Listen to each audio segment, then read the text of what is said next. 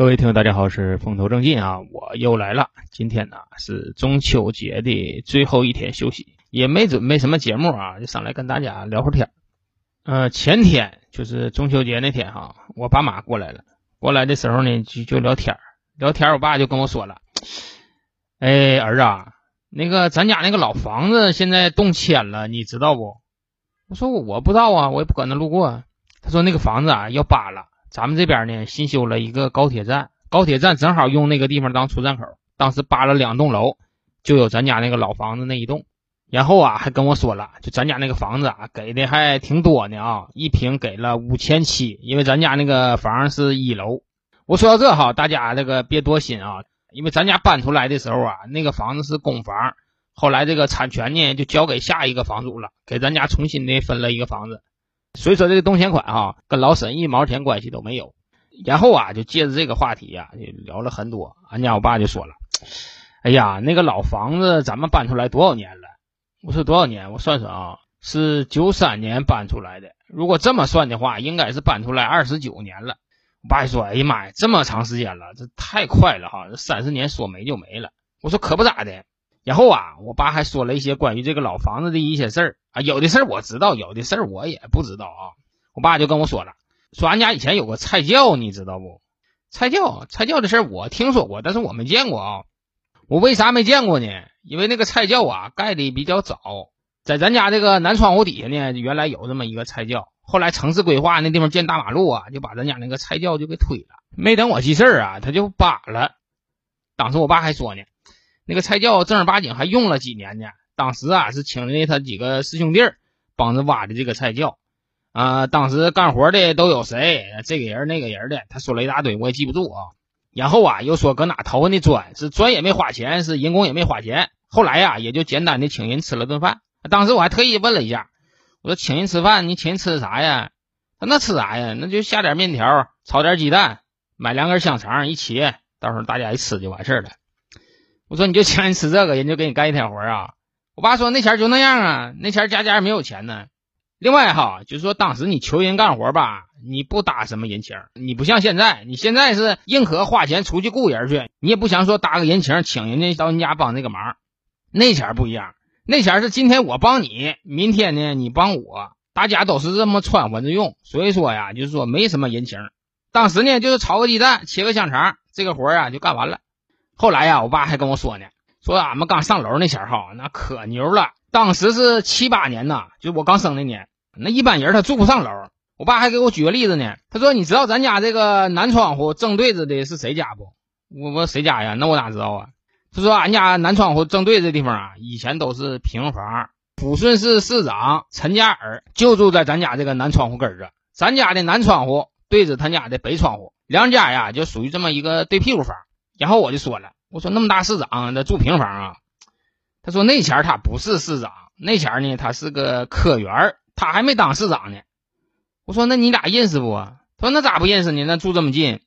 后来呀，我就问我爸啊，我说爸呀，就当时咱家住楼房的时候，你和那个陈市长，你俩谁级别高啊？我爸说怎么说呢？当时他是个科员，但是我呢在厂子里啊就管点事儿了。如果要这么算的话，我级别比他高。我听我爸这么说，我就问我爸了。我说：“那后来人家怎么干那么冲，从科员就干到这个市长了呢？”我爸就说了：“哎呀，那前儿啊，就是八几年的时候，到后期就比较重视这个文凭了。人家这个陈市长啊，人家是中山大学毕业的，正儿八经大学生。那前大学生还少，人家呢见识还广。一赶上选拔的时候啊，人家硬件条件人就够，所以说人家就上去了。”你爸是啥文凭啊？那初中都没上，所以说没文凭啊，在这个提干的时候他也吃亏。哎，就就是这老房的事儿啊，就是想起来很多啊，还讲了我李爷、我李奶这些事儿。后来聊来聊去，我就跟我爸说了，我说哪天我得回去看看去哈，我再不回去看这房子扒没了。然后我爸就跟我说了，说你要回去啊，你最好这两天你就回去。现在这个扒房子啊，全他妈机械扒房子，那扒的还快呢。今天看着是有，明天有没有啊？那还不一定呢。哎。就这么的，我在第二天领着我的姑娘啊，就回去看了一圈。去之前呢，我也做了一定的这个心理建设，我也回想了一下那个老房子，它大约是个什么样啊？因为我对那个老房子简直是太熟了。你想吧，我是七八年生的，我九三年搬出来的，就是说从我的小学、我的初中、我的整个童年时代，我都是在那所老房子度过的，所以说对那个老房子的感情啊特别深厚。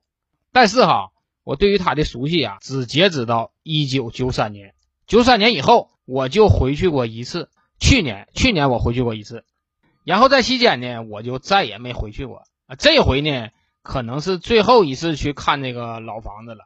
所以说心情吧还是比较复杂的啊。等我领着我姑娘到了这个老房子附近的时候哈，我就发现我这毛孔啊就有点发炸了。哎，我不知道说我为什么会有这种感觉啊，但当时啊确实是那样的。我就跟我女儿啊就一路走，我就一路给她介绍以前这地方都是干啥的，哪个地方我都玩了什么。我是边领着她看，我自己呢也边回忆。就这么的，我就走到了咱家那个楼头呢。俺家这个楼吧有两个楼头。靠东的这个楼头呢，是走人最多的。当时咱俩是从这个楼口进来的。咱家最早住那个位置啊，就是把东头的第一家一楼。我给我女儿指了指窗户，我说这两个窗户啊，就是咱家的。俺家我奶呢，以前就最爱站在这个窗户这呀，往外看。我给我女儿说到这的时候啊，我都仿佛说能看到我奶的身影。真事儿，这个画面简直是太深刻了。好像是关于我奶所有的记忆都在这个老楼子，因为到新楼那边啊，我奶就是犯那个脑血栓了，她常年下不了楼，她整天就在家里待着，而且在这边没住多长时间呢，人就过世了。所以说一看到这个老房子的时候哈，她就能想起我奶。我记得我奶活着的时候啊，总说总说那个大孙儿啊，我能活到你那个结婚不？我我说能，这还不能啊？你怎么还不得活八十多呀？结果没成想，我奶活了七十多岁，人就没了。我奶到底也没看着我结婚。现在我孩子都十八了。哎，不说了。走到楼头那的时候啊，我就跟我女儿说了：“我说女儿，你看到没？就你现在站这个地方啊，原来有一棵大杨树。哎，那杨树特别大啊。那现在是城市规划的给嘎了，没有了。”就以前一上秋的时候啊，就我和我的一些小伙伴啊，就在这个树底下就嘎麻将。我说嘎麻将这个词儿哈，我女儿就表示有点听不懂了，她不明白啥叫嘎麻将，她就问我：“这爸，那啥叫嘎麻将啊？”我说：“嘎麻将，嘎麻将怎么说呢？这有的地方也叫勒宝，就是说拿那个杨树叶子哈，那个根儿那地方，这俩人这互相那么勒，谁折呢，谁就算输，没折的那个就算赢啊，就这么简单个游戏。”我一给他解释完了以后。那我女儿就说啊，那我知道这个玩意儿我也玩过。我说玩你们怎么玩啊？我说你还做什么前期的工作不？他就捡树叶子俩人勒呗。我说那你们玩的那也不专业呀。那俺们小前玩这个杨树叶子哈，那得挑粗的，挑大的。收集来了以后呢，得放鞋里，最好是汗脚啊，就放那个胶鞋里，捂上一天一宿以后。那个树杆子啊就变黄了，黄了以后啊，它韧性大，它不愿意折。勒之前呢，还得拿牙咬一咬，把那个纤维啊都咬出来。我就把整个的这个秘籍告诉我儿子以后哈，那俺家孩子就说了：“哎呀，那你搁鞋里头捂一天了，然后你再拿这个牙咬，那不埋汰呀？”我说：“那埋汰啥呀？那玩起来还管那个呀？再说了，你知道俺们小钱玩那玩意儿啊，他妈全埋汰。小钱咱们拍火柴皮、捡烟盒、打方宝、弹玻璃球。”打啪叽，我记得还玩什么打口袋，那口袋搁地下都转八百六十圈了，然后就往身上打。除了玩这些，那就剩上山了。除了上山就下河。你说这些游戏他妈哪有干净玩啊？你不像现在，你现在那个小孩哈，一个个收拾的都跟洋娃娃似的，收拾的干干净净的，搁屋里把电视一给上，那电话往手里一拿，一天也不出屋，就搁屋里玩的。要出去玩呢，也是给孩子找个什么淘气堡，花钱充个卡上那玩去。那咱们小前那可不是啊，那一个个造的他妈跟鬼似的。小女孩吧还行，那小男孩哈那都没个看，一个个呀都跟他妈泥猴子似的。再说咱们那前玩那个东西，他也没有花钱的。你像那什么火柴皮啊、那烟纸、那瓶盖、那冰果棍那根本他也不花钱。虽说他是没花钱，但他不影响这个游戏体验。确实那前玩的也是一包带劲的，也挺高兴。就我跟你说哈，就现在就我儿子这代孩子哈。他们没有童年回忆。那天呢，我就跟俺家孩子聊天我就说：“我说儿子啊，就你小前的事儿，你还能记住多少？”他说：“也记不住多少，我就记得我在家玩 iPad 看电视了，别的记不住。”你说这是不是一种悲哀啊？由电子产品陪伴长大的这一代人哈，他们确实没有说像我们那一代人留下的回忆那么深刻。虽说我们当时玩的都是最廉价的玩具，但是呢，我们却留下了最宝贵的回忆。这一点，我的孩子啊没有。那天回去的时候啊，那个楼啊还没拆呢，但是人呐也都已经搬走了。当时扔的啊是一片狼藉呀。看到那一幕的时候啊，那心里确实是挺心酸。就我小的时候哈，就那个楼啊，一共是住了一百户人家。因为它有五个单元，每个单元呢是二十户，加一起正好是一百户。那前的一百户啊，是满坑满谷的一百户，没有一户说是这家没有人住，没有啊，不像现在这个房子，现在这个房子空一半都很正常。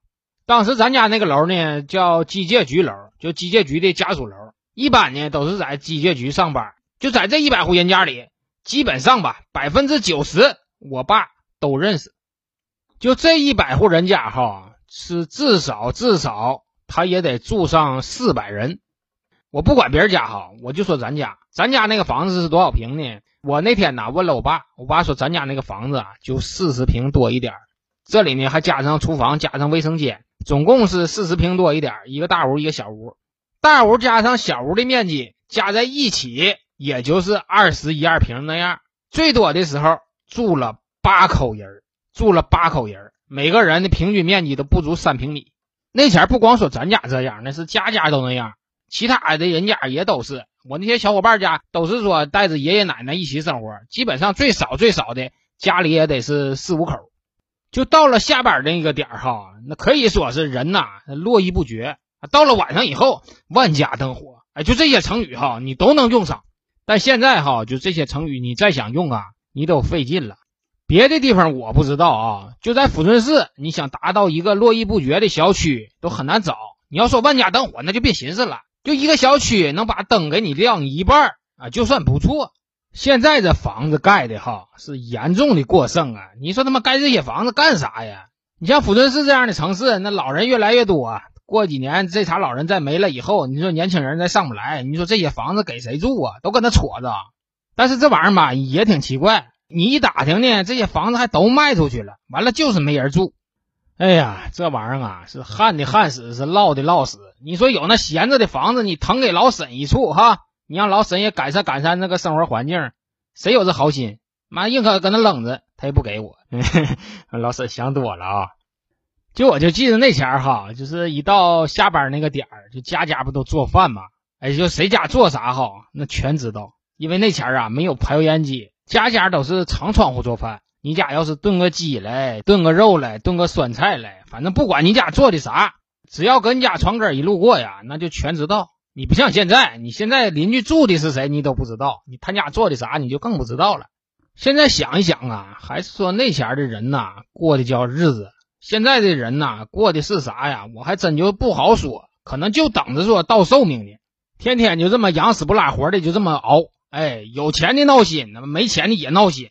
啥玩意儿呢？你还都能买起，但你吃啥呢？还都他妈不香。现在的日子啊，就处于这种状态。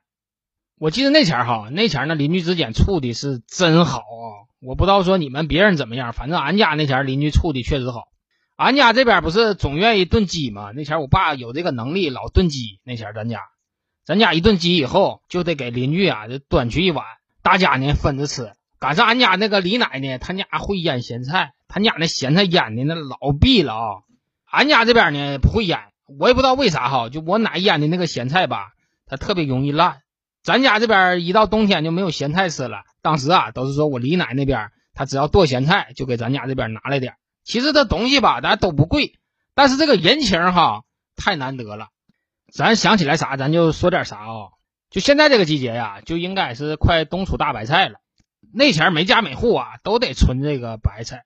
东北要是不存白菜的话，你这一冬天你就别过了啊！东北的冬天就有白菜、土豆子，再就是萝卜，没别的玩意儿。每年这个冬储菜的时候啊，你就得积酸菜。我记得每年的时候哈，就咱们那个楼前都支一个大锅，就是农村那种大黑锅啊，底下呢架的是那个大油桶做的那个炉子。就这个锅哈是公用的。锅里呢是一直有水，这锅底下呢就一直有火，就是说谁都可以在这里烫白菜。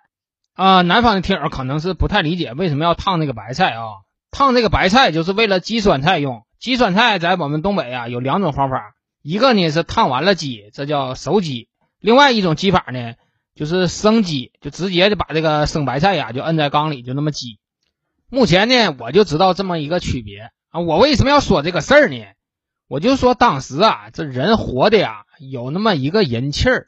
你不像现在，你现在什么东西啊都分的特别清，这个是你的，这个是我的，你的呢我不碰，我的呢你别动，只要能花钱搞定的，基本上他是不求人的。所以说现在人与人之间的关系啊就越拉越远，因为他呀不需要帮助。哼，我也不知道说我说的是对还是不对。哎呀，曾经熙熙攘攘的这个老楼啊，现在是人去楼空啊。当天去啊，就看着几个拾废品的，一个老邻居我都没看着。就这么的，我就溜达到我李奶家对面的那个房子那了。当时那个房子啊，已经改了彩票站了。他是前边开的门脸，他后边呢他进不去了。我从那个锁头来判断哈，就说这个后门他已经很长很长时间没开过了，门前呐都已经长了草了啊。而他所谓的这个后门。就是咱家以前出入的这个通道，那走到那的时候啊，那心情真是感慨万分呐。我扒着窗户啊，就指给我女儿看，我说这地方啊，我以前有个小床，那坎呢放的是电视，这边呢放的是洗衣机，那个地方放的是电冰箱，这坎呢有个组合柜，我就给他比划说这个屋里啊都曾经放过什么东西。然后啊，我还跟我女儿说，我说女儿啊，你看到那堵墙没？哎。那堵墙下边啊，曾经有一个小厂房，小厂房里呢住过一个叫小黑的狗。哎，那个狗哈跟你爸还挺好呢。小前你爸呀净领着它玩了。然后啊，我就走进了咱家和李奶家共用的那个走廊啊。那一天我才发现哈，就那个走廊啊，并没有我记忆里的那么宽啊，特别窄。在我的记忆里，那地方能坐四个小朋友一起打扑克呢。但是后来我一想啊，那前我也是小，那小朋友也小，坐四个小朋友是能坐下的。但现在呢，我现在都四十多岁了，你说我要是找四个四十多岁老爷们坐那打扑克，那指定是坐不下了。到了那个走廊里的时候啊，我还给我女儿比划呢，我说这个地方啊，原来放的是酸菜缸，酸菜缸上边呢还有个架子，架子上边放的冬储的土豆和那个地瓜。然后这个水缸后头啊，曾经插过我的一个马铃网。这个马铃网一到夏天的时候就有用了。到夏天的时候啊，就拿着它下河去捞鱼也好，是抓蜻蜓也好，都得用得上的。其实对这个小走廊啊，我挺有感情的啊。就是临走的时候，我在那里我站了很久。我就想小的时候啊，只要一过年，这个走廊里啊就会亮一盏红灯，咱们两家呀点这么一个灯。打开这个走廊门，你看着是两家，你关上这个走廊门。实际上啊，他就是一家人。我记得我小的时候哈，我奶总在这个走廊门口嘱咐我啊，上学小心点儿，出去玩早点回来啊，总是站在门口跟我说这句话。一到周六周日呢，这个门口啊就被我李爷占据了，他呢就在门口修他那个自行车。我记得我小的时候哈，就一赶上下雨的时候，我就愿意站在那个门口站一会儿，就回去取那个雨衣雨鞋去了，穿上雨衣雨鞋就上雨里站着去。我也不知道是为了啥啊，当时啊就特别愿意整这个事儿。现在想一想哈，就这个事儿离我太遥远了。现在李爷爷没了，我奶也没了。你现在让我穿着雨衣往雨里站，这个能力我现在也没有了。俺家这边只要一刮风一下雨，现在都不让我出门了，因为那个平衡啊我掌握不好。另外我这脚底下没有撇儿，要是真卡了哈，那摔就是个实诚的。所以说现在刮风下雨的吧，我就不出门。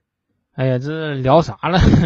聊老半天哈，就这么的，我就领着我姑娘在那东转西转的，还拍了不少照片。后来就带着一份沉重的心情啊，就回家了。现在岁数大了吧，倒是越来越念旧了，总想趁着自己现在脑袋还好使啊，就把以前的事儿都说下来，都记下来。这些东西对于我来讲简直是太重要了啊！那天呢，跟我女儿也讲了很多，我把我淘的气呀，也向她一一做了交代。我就跟她说。我说，你看着没？咱家这个门前这堵墙啊，墙那边是养鹿局，养鹿局那边呢，晚上没人看着，所以说一到晚上的时候哈，咱们就老砸人家食堂的玻璃。那前小钱特别淘气，这个事儿挺讨人厌。但是呢，你爸也是没少干。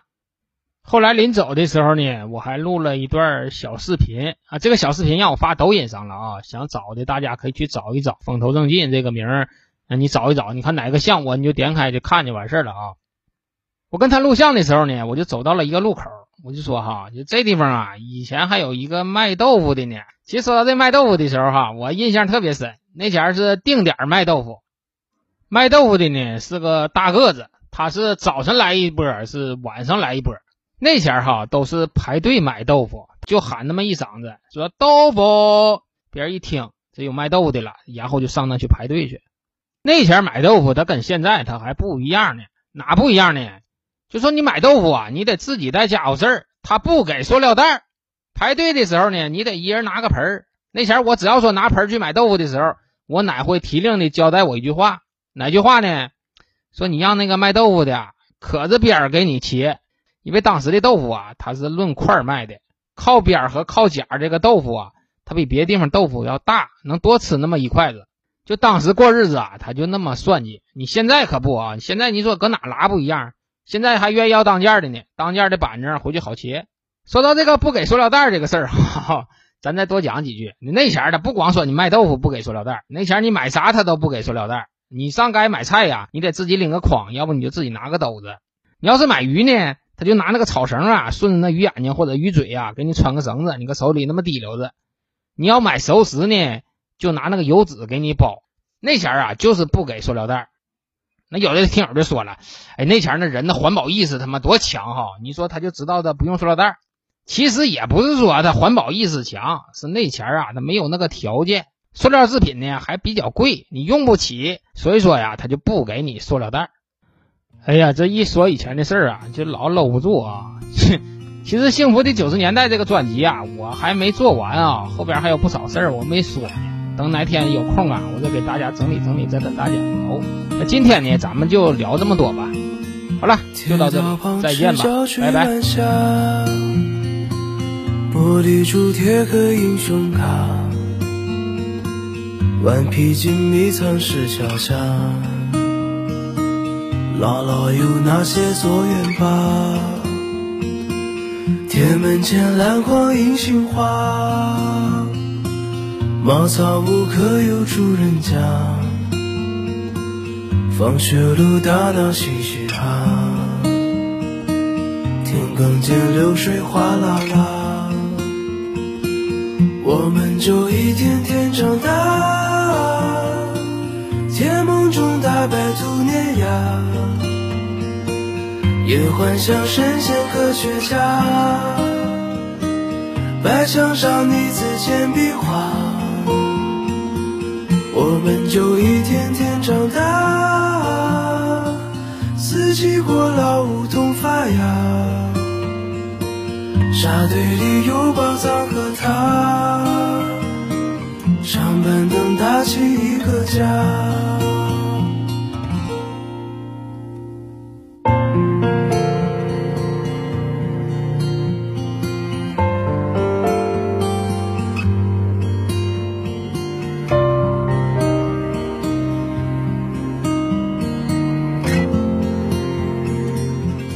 日子总慢得不像话，叶落满池塘搬新家，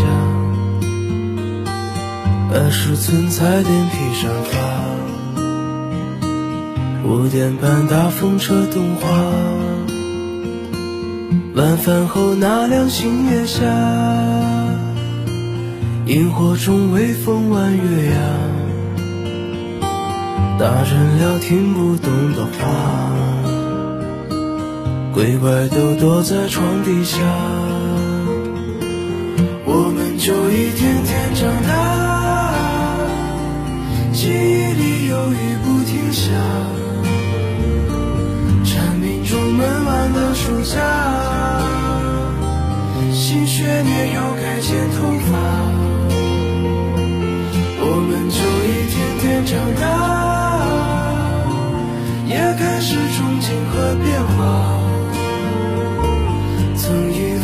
自己多伟大，写的诗不敢递给他，